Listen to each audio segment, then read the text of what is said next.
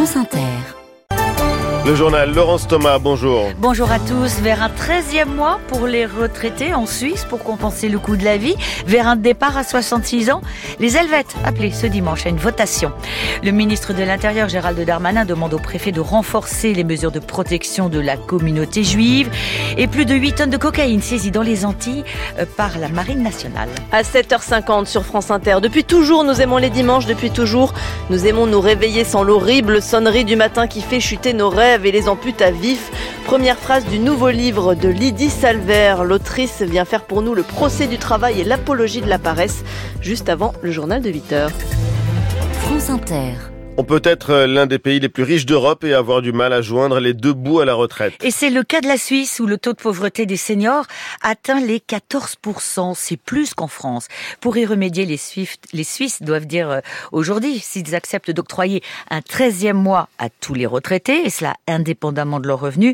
Sans surprise, la mesure séduit euh, chez les premiers concernés à Genève pour France Inter, Jérémy Lanche. Réunion d'associations de quartier dans le centre-ville de Genève. La plupart des bénévoles ont arrêté de travailler il y a bien longtemps.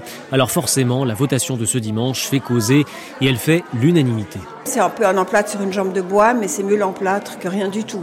Effectivement, il y a encore des gens, des indépendants, ou les gens qui sont plus âgés et qui n'ont pas encore le système du deuxième pilier, qui ne peuvent pas vivre avec l'AVS. Le deuxième pilier, c'est la prévoyance professionnelle, une rente que tous les salariés obtiennent à la retraite et qui vient compléter le premier pilier, l'AVS, dont parle Valérie.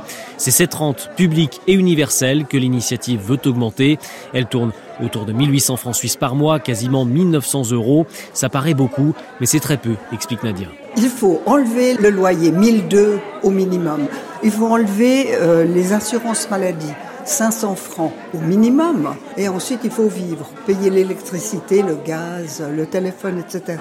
Vous n'y arrivez pas. Donc, c'est des gens qui sont contraints d'aller demander l'aide sociale. Coût total d'un 13e mois pour les retraités, 4 milliards par an, c'est trop, estime la droite, les milieux économiques, mais aussi les plus jeunes, majoritaires, à en croire les sondages, à refuser la mesure. À Genève, Jérémy Lanche et Réfi pour France Inter. L'embarrassante affaire d'espionnage russe en Allemagne, le chancelier allemand Olaf Scholz promet une enquête très approfondie après la diffusion en Russie d'une conversation secrète entre hauts gradés de l'armée allemande sur les livraisons d'armes à l'Ukraine. Un enregistrement dans lequel on entend des officiers parler notamment de la manière dont ils envisageaient de frapper le pont de Crimée avec des missiles taurus. Cette conversation mise en ligne par la chaîne d'État russe Russia Today a été largement diffusée sur les réseaux sociaux.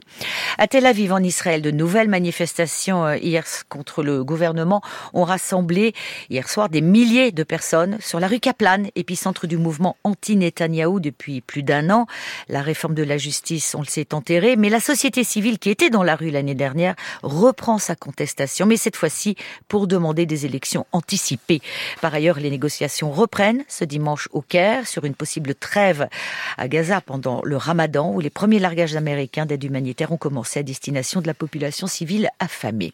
Et avec le conflit entre Israël et le Hamas, ainsi qu'après l'agression d'un sexagénaire vendredi à la sortie d'une synagogue en France, les autorités redoutent une nouvelle hausse des actes antisémites. Gérald Darmanin, ministre de l'Intérieur, appelle les préfets à renforcer la protection de la communauté juive. Aurélien Tirard. 4500 sites en tout à sécuriser. Dans une note envoyée au préfet vendredi, Gérald Darmanin met l'accent sur les écoles, en particulier ces prochains jours lors des entrées et sorties des élèves ainsi que dans les synagogues lors des offices et des rassemblements devant les lieux de culte. Une présence policière renforcée est également demandée dans d'autres lieux sensibles de la communauté juive. Les policiers et gendarmes devront se coordonner avec les militaires de la force Sentinelle, alors que selon le ministre de l'Intérieur, les tensions au Proche-Orient ont connu, dit-il, une brutale augmentation ces derniers jours. Gérald Darmanin demande aux services de renseignement d'évaluer la menace pour l'ordre public lors des prochaines manifestations, alors que dans le même temps, dit-il, la menace terroriste continue de peser sur notre pays. Aurélien Tirard. 8 tonnes de cocaïne en une semaine aux Antilles saisies de la Marine nationale ces derniers jours. Les militaires français ont intercepté quatre bateaux en haute mer. C'était entre le 20 et le 29 février. Huit personnes sont pour l'instant mises en examen pour trafic de stupéfiants en bande organisée et placées en détention provisoire. Caroline Félix. La Marine nationale a d'abord saisi 3 tonnes de cocaïne sur un navire panaméen, puis trois autres sur un navire vénézuélien, une tonne sur un voilier et une autre sur une yole, un bateau très léger au nord de la Martinique. 8 tonnes de saisie en tout, soit des centaines de millions d'euros à la revente selon les autorités. Pour ces opérations, la Marine nationale a mis les moyens. Ces frégates ont parfois navigué jusqu'à 2000 km des côtes martiniquaises pour arraisonner ces navires. Les marins ont pu repérer les trafiquants, notamment grâce aux renseignements d'agences internationales. La drogue a été en fait interceptée sur son chemin vers l'Europe, puisque la cocaïne est produite surtout en Colombie, puis transite par le Suriname avant de traverser l'Atlantique. Voilà ce qu'explique la procureure de Fort-de-France. Les mises en cause, eux, sont notamment russes, sud-africains, britanniques, colombiens ou espagnols. Ils encourent jusqu'à 30 ans de prison. Le ras-le-bol des infirmiers libéraux, c'était hier une journée d'action nationale de la profession, revendication principale des actes mieux payés et une reconnaissance de la pénibilité de ce métier. Hier à Belfort, les infirmiers libéraux sont descendus donc dans la rue pour sensibiliser le grand public. C'est le reportage euh, d'Hervé Blanchard de France Bleu Belfort-Montbéliard. Au feu rouge, chaque automobiliste reçoit un tract avec ce message Votre santé, notre priorité. Voilà, on... il faut pas vous laisser y faire, il faut y aller. Courage à vous, bon combat. Le soutien de la population semble évident, mais Stéphie, infirmière libérale depuis 5 ans, est obligée de le rappeler. Ah bah là, c'est la qualité des soins parce que nous, on est déjà à 60 passages par jour. On est obligé de refuser des nouveaux patients parce qu'on peut plus assurer. Donc, euh, on veut garder quand même une qualité de soins. Donc, euh, Là, c'est la, la, population qui va en pâtir de toute façon. Pour Laetitia, infirmière depuis 14 ans, le problème, c'est aussi l'absence d'augmentation des tarifs de leurs actes médicaux. Les soins ne sont pas rémunérés euh, de façon correcte. Aucune revalorisation depuis donc 2009.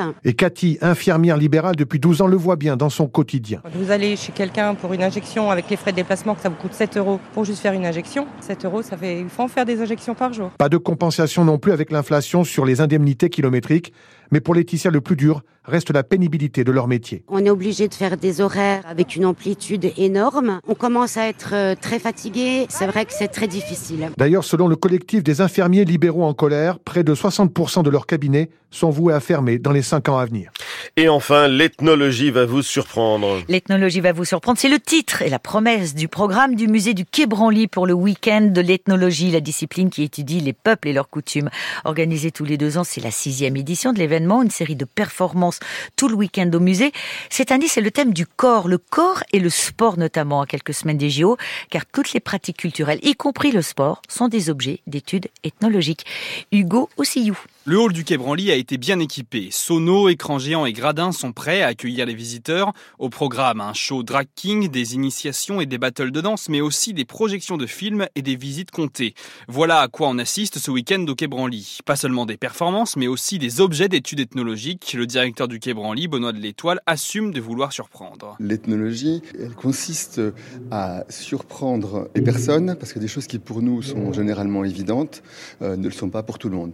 Euh, pour pour le, rugby, ben nous on fait l'apprentissage du rugby dans certaines régions, mais si on va à Samoa, comme ce sera présenté au, au week-end, on voit que c'est beaucoup plus collectif, que la question de la force est très valorisée et que la façon même dont on apprend le rugby n'est pas le même que euh, chez nous. Des rugbyman pour une exposition consacrée au corps, la programmatrice Anna Gianotti n'a pas choisi le thème au hasard. Euh, pourquoi le corps? Car nous sommes dans l'année, bien sûr, des JO. Donc, l'idée était de euh, rendre accessible au plus grand public ce qui est l'ethnologie et l'anthropologie. En fait, on découvre des choses extraordinaires sur les autres continents, notamment dans le sport. Et comme quoi, ça porte aussi des valeurs euh, humanitaires et humanistes. Le sport est bien à l'honneur ce week-end. Le champion du monde Lilian Thuram est même attendu pour une conférence. Hugo aussi you et puis les Alpes-Maritimes en vigilance jaune au risque pluie inondation, des fortes pluies notamment sur la ville de Cannes. Conséquence, le semi-marathon a dû être annulé. C'était le journal de Laurence Thomas. À suivre, Emmanuel Macron préoccupé par son héritage dans l'édito politique